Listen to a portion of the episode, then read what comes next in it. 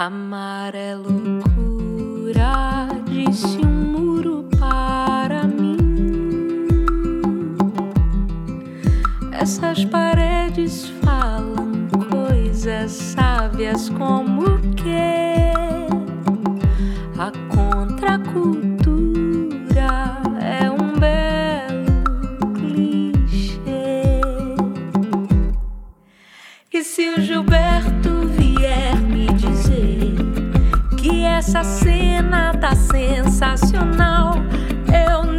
discordo, nem digo que.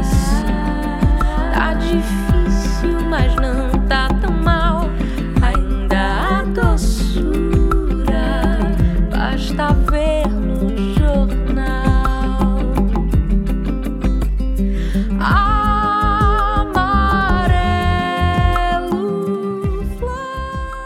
Diversidade, a sua revista eletrônica de cultura. Eu sou André Tomazella e hoje, na edição 24 do podcast, você vai ouvir um bate-papo com a cantora e compositora soteropolitana Ayase. Ela acabou de lançar o clipe de Pra Curar, em parceria com a argentina Cata Raibaldi, uma versão de sua música já bastante conhecida. O projeto, em formato íntimo e caseiro, reflete sobre a importância de se conhecer, autocuidar, abrir espaço para mudanças e todas as pequenas revoluções que podem e devem acontecer dentro de cada um de nós. Segundo Ayase, embora se utilize de metáforas, esse som é bem direto na mensagem, sobre a necessidade de deixar o céu desabar para que possa vir a bonança. Trata-se de um paralelo com o que vivemos hoje, afirma a artista. Na sonoridade, a música traz o Vassi, padrão rítmico africano muito executado em terreiros da nação Queto, em Salvador. Esse ritmo embala os vocais suaves, acordes expressivos do violão e as notas acolhedoras de um violino comandado por Marcelo Fonseca. O clipe traz um vídeo colaborativo protagonizado por pessoas diversas, com deficiência física, transexual, drag queen, entre tantas outras. Vamos ouvir um pouquinho de Pra Curar. Atravessar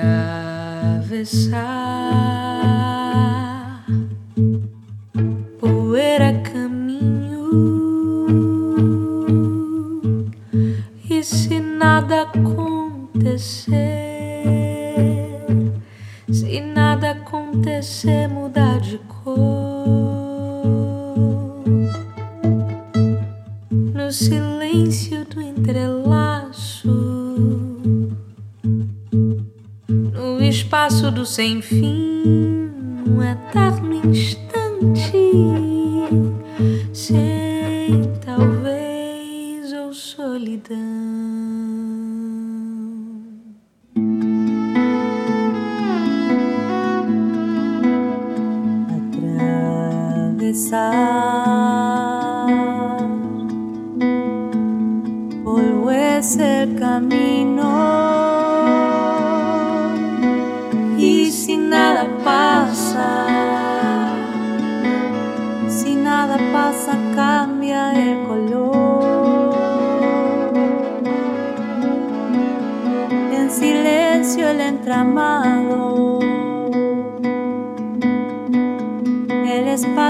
del sinfín,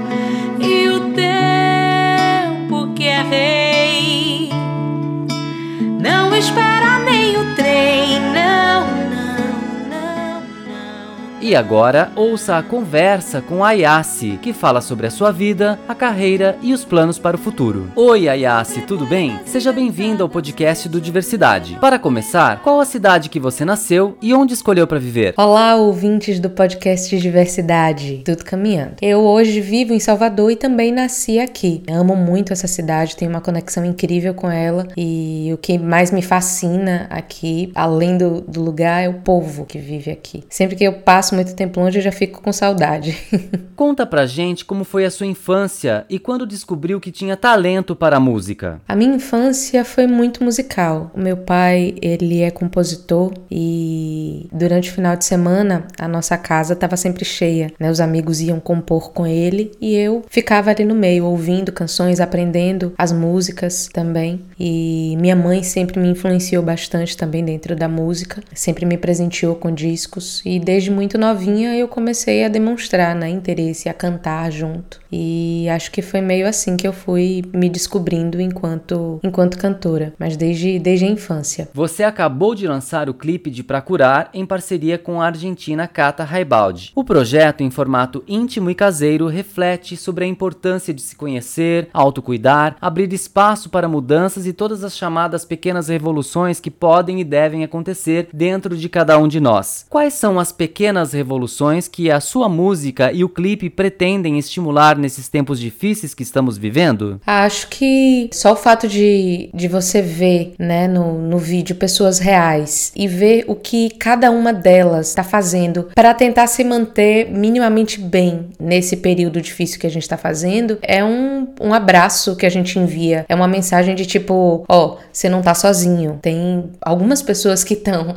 é, no, no, mesmo barco que você, sabe? Provocar essa identificação é muito importante, né? Não, não, é nada fácil o que a gente está vivendo, alguns de nós mais do que outros, né? E, e ter mensagens de acolhimento e mensagens de motivação nesse momento, eu acho que também é importante, né? Já é uma uma pequena revolução que a gente pode causar. Você já conhecia a Cata Raibaldi? Como surgiu a ideia de convidá-la para a parceria nessa música? Sim, eu conheci a Cata em 2018. Nós integrávamos o line-up de um festival chamado Suíça Baiana e depois daí nós nos reencontramos em outros festivais, como é, na Circular, na Colômbia, que nós fomos selecionadas para as rodas de negócios em 2019. E eu já curtia muito o trabalho dela, admirava muito né, ela como artista e sempre nutri em mim muito forte o desejo de, de fazer parcerias né, com outros artistas da América Latina. Então surgiu essa possibilidade com Pra Curar e ela topou e eu fiquei muito, muito, muito feliz com esse, com esse feat. Você é conhecida por apresentar uma linguagem linguagem contemporânea, utilizando elementos da música popular brasileira, do jazz e elementos do universo pop e rock, mas sem esquecer as raízes ancestrais afro-baianas. Sua sonoridade é uma forma de resgate da ancestralidade africana que tanto contribuiu para dar identidade à música popular brasileira? Bom, eu não diria que é um resgate, principalmente porque eu acho que a música que é feita aqui, embora traga muito da identidade africana também, mas ela ela, ela se misturou, ela já, ela já se transformou em outra coisa por estar aqui e por ter se desenvolvido aqui nesse lugar diferente, né? Chegando no, no conceito que a grande Lélia Gonzalez fala, né, de Améfrica. Então, é desse lugar que eu falo, né, de um lugar do novo, um lugar que traz toda essa, essa identidade, sim, mas que traz algo novo, algo diferente. É, e é algo que é vivido todos os dias aqui pela música da Bahia, pela música sotero metropolitana. Então, eu não,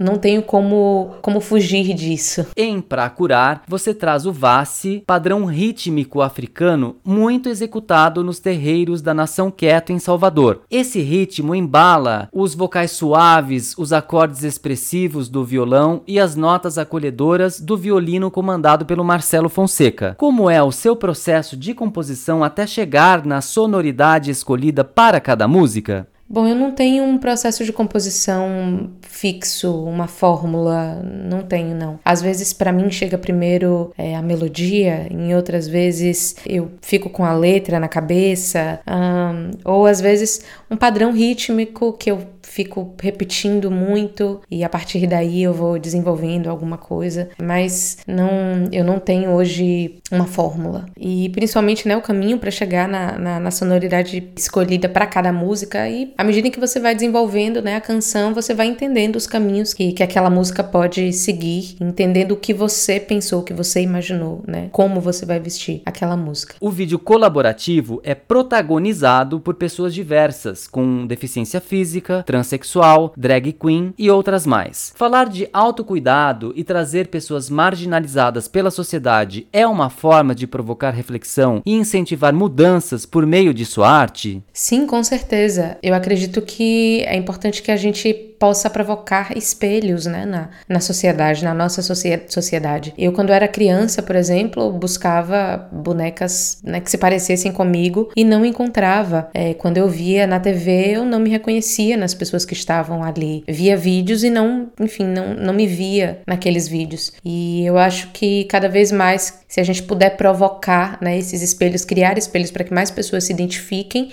mais espaços nós vamos criar também.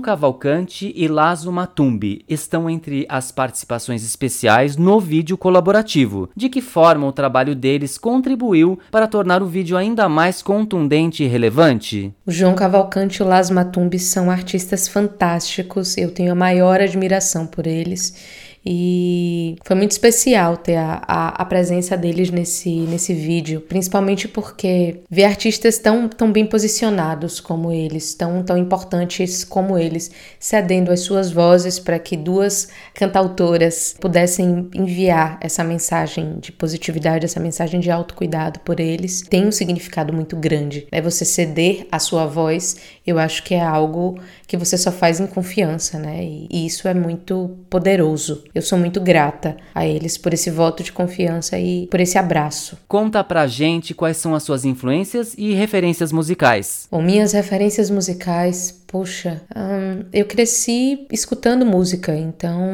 as minhas referências são muitas e as mais diversas. Mas pensando aqui rápido, não sei, acho que hum, Elis Regina para mim é uma grande referência, o Gilberto Gil, Caetano Veloso, Ella Fitzgerald, Steve Wonder, Esperanza Spalding, meu Deus, quem mais? Poxa, tanta gente, Lenine, Jackson do Pandeiro, hum, João Cavalcante, Luiz Melodia, são, são muitos, muitos, muitos.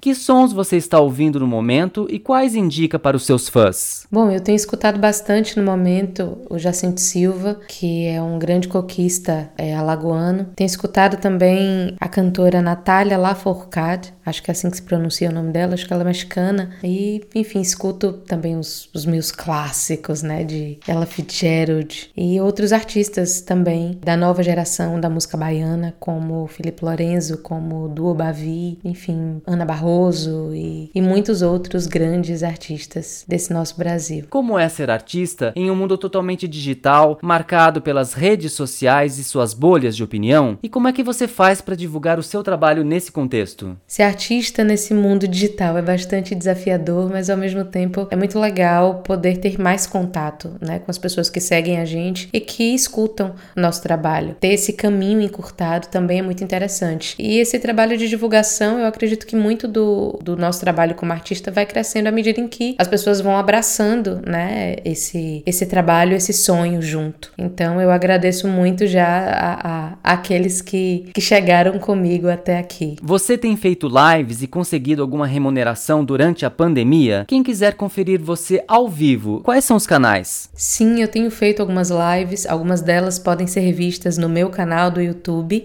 É só chegar lá e colocar Ayase Félix e aparece. E assim como as lives. No meu canal também tem algumas colaborações que foram feitas é, internacionalmente, uh, além de outros registros ao vivo, de videoclipes e, enfim, das músicas, dos singles né, que foram lançados. E estamos também conectados no Instagram. É só procurar a Yassi Oficial e a gente se encontra. De qualquer modo, eu tô sempre por lá compartilhando né, as novidades e compartilhando por onde eu vou passando. Quais são os seus projetos para o futuro? Poderia adiantar as novidades para os ouvintes do podcast? Os projetos para o futuro são muitos. É, eu tô gravando o meu segundo disco solo, produzindo junto com Paulo Muti, que foi também quem produziu meu primeiro disco. E nós temos grandes participações previstas para esse novo trabalho trabalho. Tô doida para compartilhar, mas ainda não dá. Então, fica comigo, me acompanha nas redes para poder saber mais. E em breve eu vou soltando mais novidades também. O que você pensa do momento político pelo qual está passando o Brasil? Você se sente representada pelos governantes e congressistas? E o que precisa mudar para que tenhamos uma sociedade mais justa e menos desigual? Não, eu não me sinto representada pelos governantes que hoje ocupam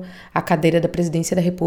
Acho que é um absurdo tudo o que nós estamos passando. Acredito que essa situação era evitável é, e me entristece demais né, que esse plano de governo, esse projeto de governo genocida é, esteja tomando as rédeas do nosso país. Eu acho que não tem desculpa. É importante também que a gente observe que os que estão hoje no poder foram eleitos democraticamente, o que demonstra um adoecimento da nossa sociedade também muito grande. É importante olhar para isso, mas torço muito demais e faço a minha parte também para isso, para que é, a gente consiga virar esse jogo através da urna, né? E para que a gente volte a andar no, nos trilhos com projetos é, de lei que sirvam de fato para apoiar a população, especialmente os mais vulneráveis, e tentar de alguma forma equilibrar né, essa nossa situação. Porque enquanto houver pessoas morrendo de fome, não tem como, como a gente ter ou sonhar com equilíbrio. E agora, o jogo rápido. Vamos lá então pro jogo rápido. Um filme, uma música e um livro. Um filme, um filme Dois Estranhos, é uma produção da Netflix que eu gostei bastante. É um filme pesado,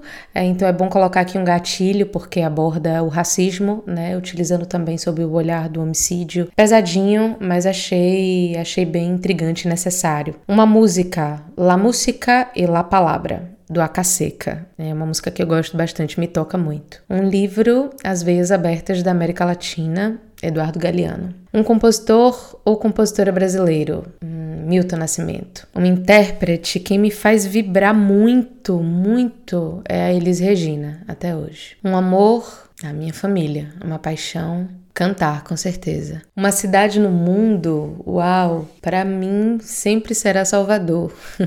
Família e amigos, o meu norte, com certeza. Casamento gay, eu acredito em todas as formas de amor e acredito que é importante que tenhamos liberdade para viver os nossos amores, para viver o que nós queremos, para viver o que acreditamos, para viver o que sentimos. E nada mais importa. Sim, eu sou muito, muito a favor, muito a favor adoção de crianças. A mesma coisa, é, é amor, né? E, e, eu acho muito generoso esse ato de, de poder se doar para o outro, né? E, e, de trazer alguém, é, criar voluntariamente esses laços. É, isso é muito lindo, é muito transformador, é muito potente. E eu acho muito, muito fantástico muito fantástico, sim, sempre. Tempo livre. Ah, no meu tempo livre eu gosto de assistir série com o namorado ou fazer qualquer coisa com ele também, tá, tá massa. o que me irrita muito hoje é, a falta de vacina, a falta de cuidado com o povo brasileiro, moda. Eu geralmente me visto muito assim dentro do que eu do que eu acho mais confortável, é, mas eu admiro muito é, quem consegue acompanhar todas as tendências e, e fechar por onde passa. Uma provocação. Bom, nós temos todas as chaves para provocar as nossas pequenas revoluções dentro de nós mesmos e provocar as grandes revoluções que o mundo também precisa. Então, não nos esqueçamos disso. Temos todo o poder para mudar, alterar nesse quadro que nós estamos vendo aqui. Uma dessas chaves é a urna. Então, vamos exercer esse poder que nós temos. Um recado para os ouvintes do podcast. Gente, tamo junto. Foi um prazer poder falar com vocês aqui e compartilhar um pouquinho da minha trajetória. É, acompanhem é, os meus próximos passos, me sigam é, nas redes sociais, vamos trocar uma ideia, vamos conhecer é, e vem muita coisa bacana por aí muito em breve. Então cheguem junto. Bom, e agora para cantar um trechinho de uma música para vocês? Claro, vamos nessa.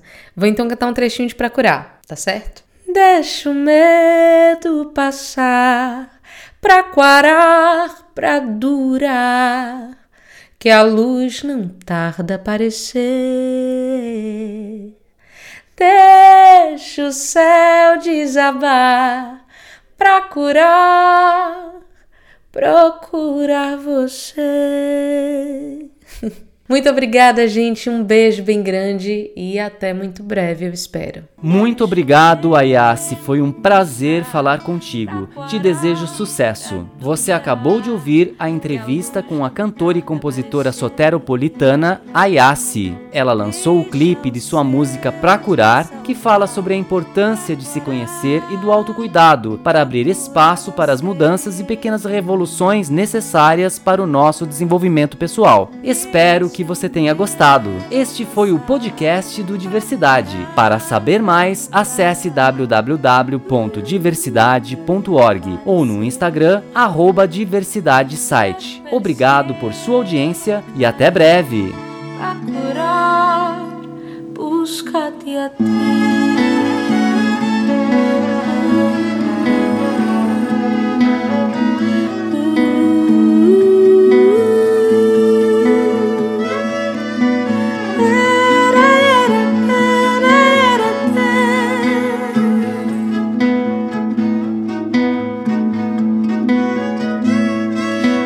you.